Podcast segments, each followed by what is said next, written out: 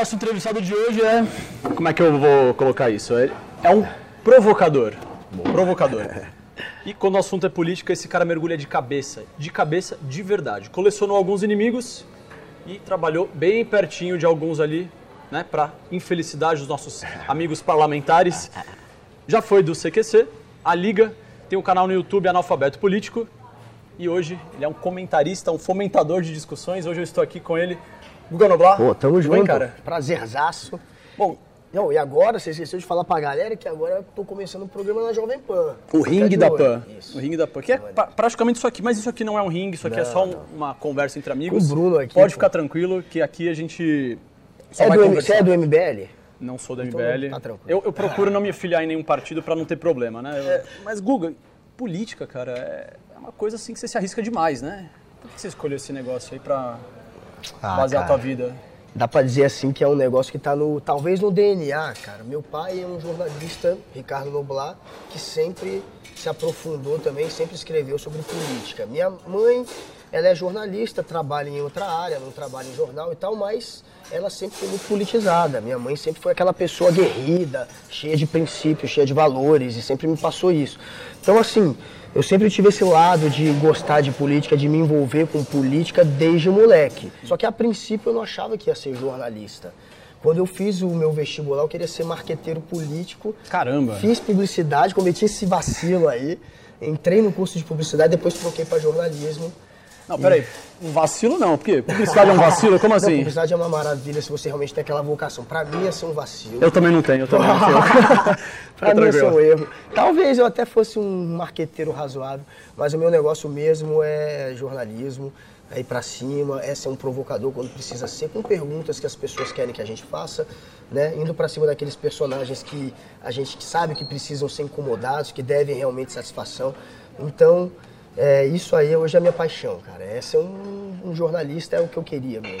Eu, fui- eu fiquei conhecido é, um pouco, né? Não que eu seja muito conhecido, mas as pessoas passaram a saber um pouco quem sou eu, muito por conta do CQC. Então, Conhecido e CQC mal falado, é, diga-se de pela- passagem. Pela, pela, direita, principalmente, né? Pela esquerda eu passei a ser um pouco acolhido. É muito louco isso, porque no início a esquerda me bateu muito quando eu fiz umas matérias lá sobre os black blocs, sobre os movimentos da esquerda.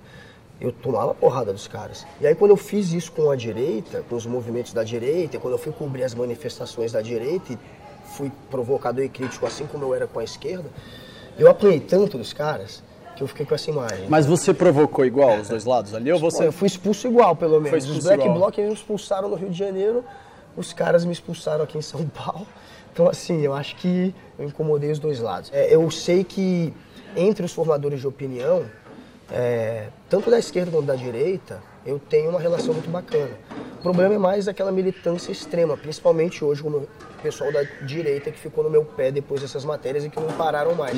E como o presidente agora é o Bolsonaro, as nossas críticas dos jornalistas estão voltadas para quem está mais sempre no poder. Isso é padrão, a gente está fiscalizando quem está no poder. Então, E é bom ter, ter oposição, ter. né? Então, uma coisa que eu tá- tava até tá outro dia tá conversando com um amigo, né? Oposição é uma coisa boa de se e o ter. jornalismo tem que ser um jornalismo basicamente de oposição, de fiscalizar, de querer saber o que está errado. Um jornalismo tem que ser crítico.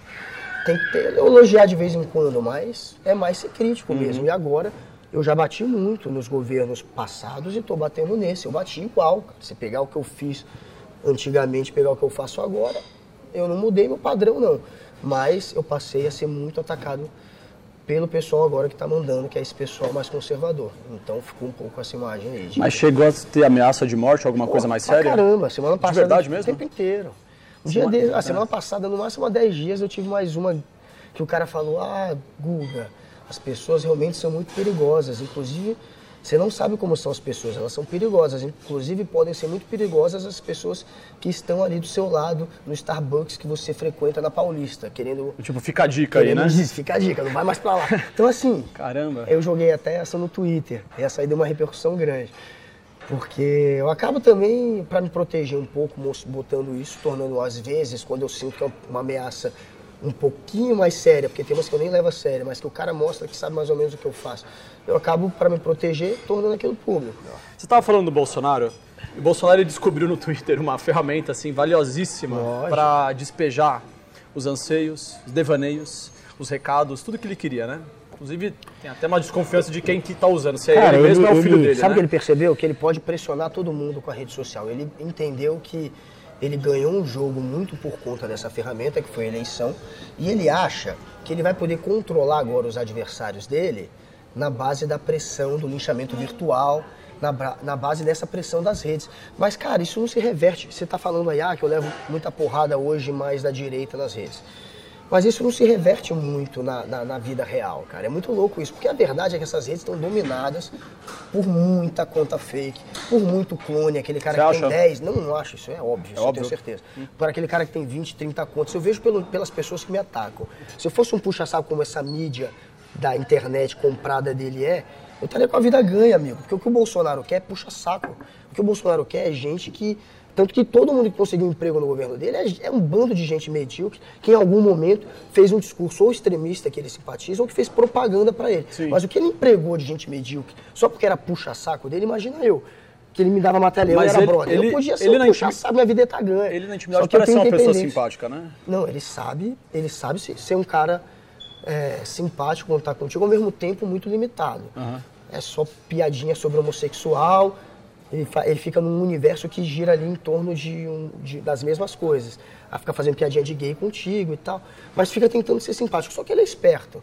Ele usa você, a imprensa, ele tenta usar a imprensa. Você está entrevistando ele, ele grava toda a entrevista. Se ele não gostar da tua entrevista, ele fala que você editou e solta aqui, um, a, a, entrevista completa. Uhum. Ou não, ou solta até editada. Ele é tão cara de pau que ele falou que o CQC editou a entrevista dele com a Preta Gil, deu um xelique e tal. Aí depois ele fez, ele gravou a gente, me gravou uma vez conversando com ele e soltou editado, cara. Só ele falava, tudo que eu falava estava cortado. Para mim seria muito mais fácil ter essa turma de clones e de robôs que estão a serviço de um linchamento contra mim ao meu favor. Uhum. Era muito fácil. A minha vida ia ser mais fácil, mas eu ia me sentir. Pode falar palavrão? Pode, eu ia pode. me sentir um bosta. Pode eu tenho princípios, eu tenho valor, eu tenho independência. Bosta é o palavrão mais tranquilo que é, você eu, eu poderia diminui, falar Eu diminui, então. eu Fica me senti tranquilo. um merda. Fica tranquilo. Eu ia me sentir um merda se eu fosse um desses capachos que está a serviço do governo. Eu quero ser crítico ao que eu acho que está errado e esse governo está errando muito. Agora tem um...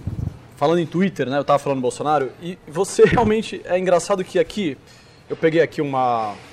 Um tweet seu aqui eu queria fazer uma análise rápida. Foi feita uma enquete no Twitter. Hum, quem você queria no porão do DOPS? DOPS, para quem não sabe, aquele departamento que tinha, é o famoso cantinho da disciplina da época é, da ditadura militar, né? tortura, né? É o Departamento de Ordem Política Social. Exatamente. E aí foi criado aqui uma, um gráfico aqui com quatro opções, né? E você, olha só, olha só um dos representantes da esquerda.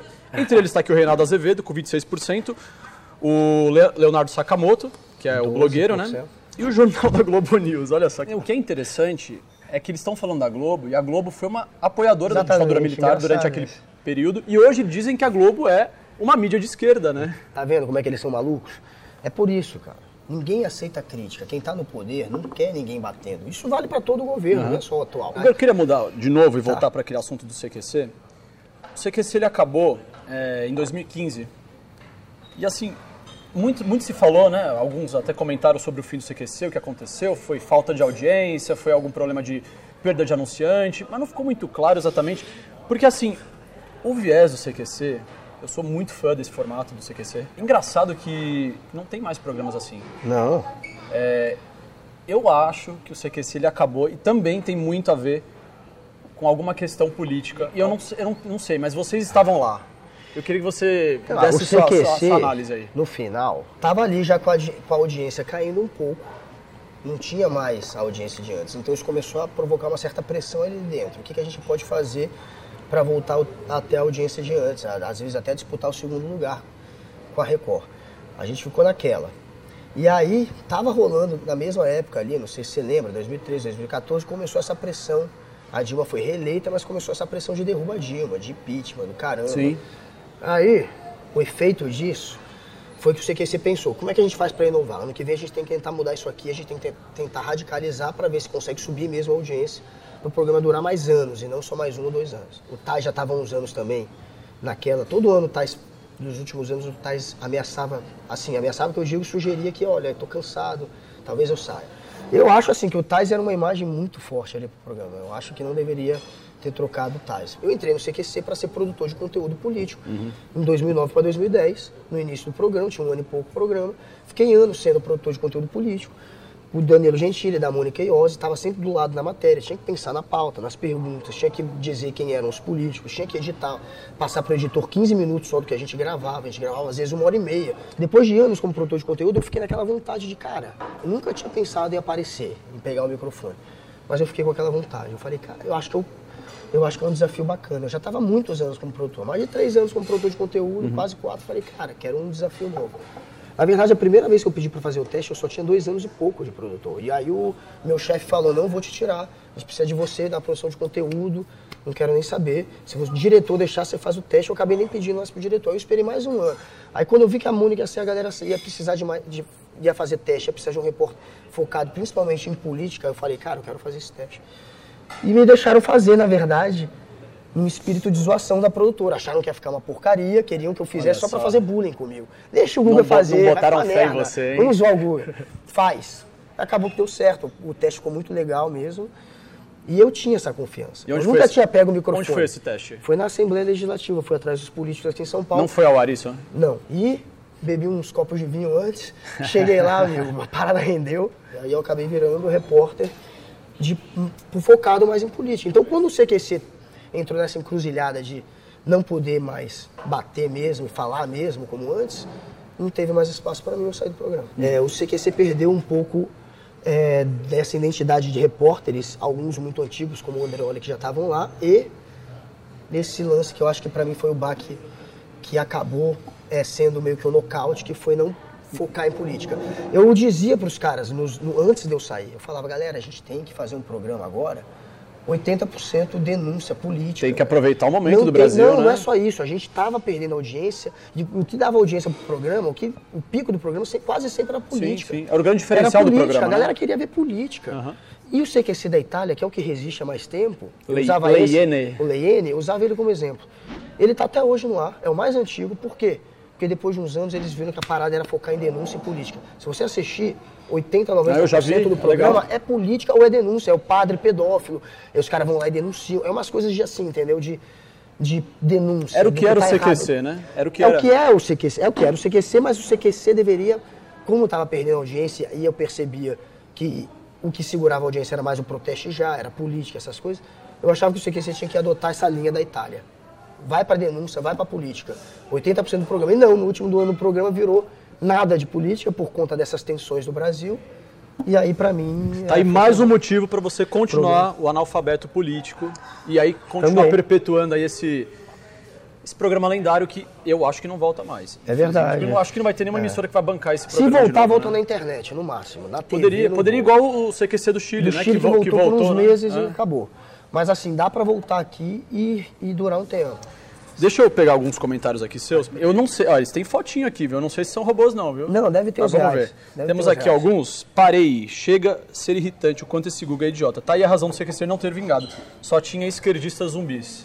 Então, cara, eu fiquei no CQC de 2009 até o fim de 2015, né? Não, até 2015. Quem então, mais era o esquerdista zumbi se ali? Se o CQC não, deu, não, rendeu por causa de mim, cara, eu acho que ele não entende, ele na verdade não sabe o tempo que eu fiquei no CQC, porque o CQC acabou acabou durando muito tempo ainda, né? E eu era o responsável por política, Sim. ele tá... Provavelmente esse cara já foi fã do Danilo Gentili, né? Engraçado. Eu que fazia as matérias com o Danilo. Você acha quem que batia no, no, no, no PT ou na esquerda ali? Quem que você acha que batia?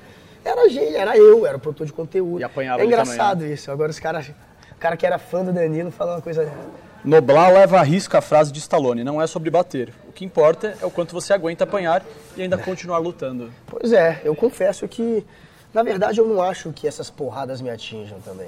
Eu acho que tem porrada que poderia me atingir e tal, mas as críticas dessa galera servem como combustível. Na verdade, eu me sentiria um merda se eu fosse elogiado por um cara desse, sendo bem sincero, por um eleitorzinho um fanático do Bolsonaro. Eu prefiro realmente que eles me tenham como um cara crítico que eles não gostam do que como um aliado. Vou Já pensou, já pensou em algum cargo na política?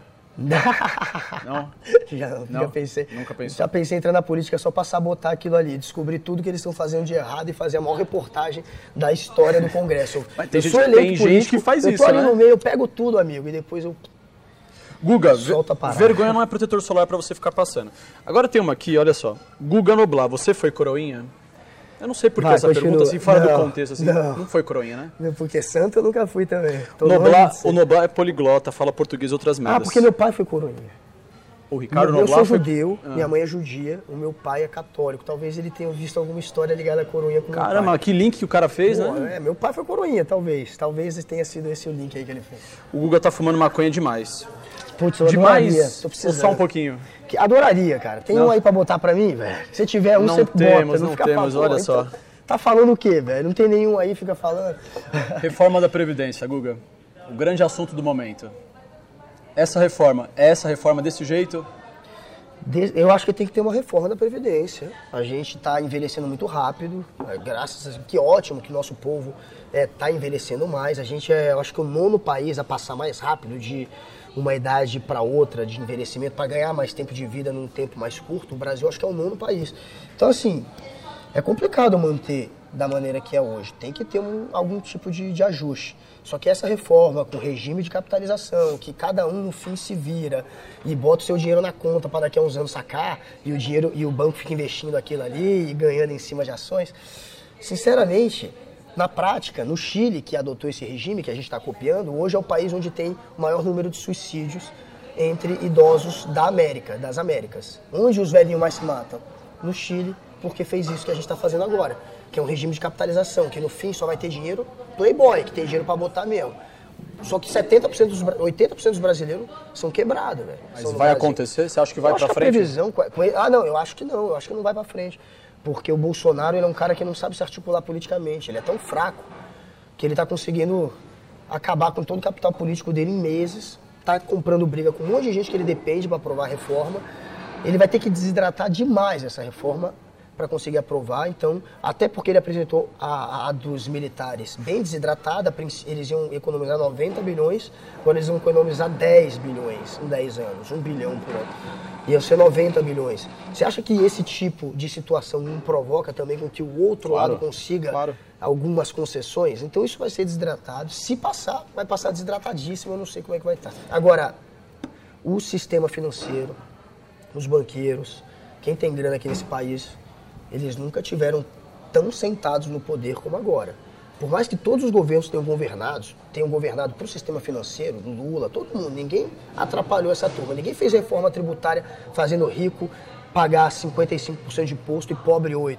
No Brasil, pobre paga 55% do que tem, eles gastam imposto, e o rico gasta 8 a 12. A gente tinha que inverter isso. A gente ia desafogar a vida de milhões Então, de pessoas. mas aí- mas aí o cara vai botar o dinheiro isso. lá no exterior. Não vai botar nada no exterior. A gente tem que criar isso com maneira, por exemplo, taxando herança. Se o cara tem um bilhão de herança, faz como nos Estados Unidos. Você perde 47% dos Estados Unidos. Mas é isso, mas você não acha que essa herança, o cara ia tirar esse dinheiro pra não ter que ser taxado? Não, não, tirar do Brasil e tentar É, esconder no exterior, é. vai ter um ou outro que vai tentar fazer isso. Mas isso funciona no mundo inteiro. É, esse tipo de coisa ajuda a diminuir a desigualdade, ajuda você a ter mais dinheiro para você distribuir para esses outros rumos, como o da Previdência. Eu acho que tem que ter uma reforma da Previdência junto com uma reforma tributária é, e não deveria ser esse regime de capitalização, que esse regime de capitalização realmente ele o que ele faz na prática é com que quem tem dinheiro consiga poupar e ter uma aposentadoria decente. Quem não tem, que é a maioria do Brasil, a maior parte do povo, e o INSS serve, inclusive, como um salvaguarda para quem não tem dinheiro, também serve para fazer justiça social, para que uma parcela da população tenha o mínimo possível para sobreviver. Isso vai acabar, cara. Num país miserável como o Brasil. Também estou um pouco cético, também não sei se é exatamente essa reforma, muito menos a do Temer, né? Que é aquela que foi proposta no ano Temer, que passado. também né? ia resultar em quase nada. E que talvez a do Bolsonaro vire a do Temer. A previsão é essa. ver- vai é ser verdade, desidratada né? a ponto de virar a reforma do Temer. Bom, Guga, o assunto ali ele se estende realmente, porque gente política tá não acaba. coisa, e tá política falando. é, assim, é o dia da marmota, é um negócio que você mata um e nasce três ali do outro lado. É verdade. Mas, cara, foi um prazer, de verdade. prazer é meu. Obrigado. Tamo Esse junto. aí é o Guga Noblar, gente. Tamo junto, galera. Valeu! Acompanhe nosso programa em youtube.com/autopapo e no Instagram e Facebook em Autopapo Oficial. Valeu!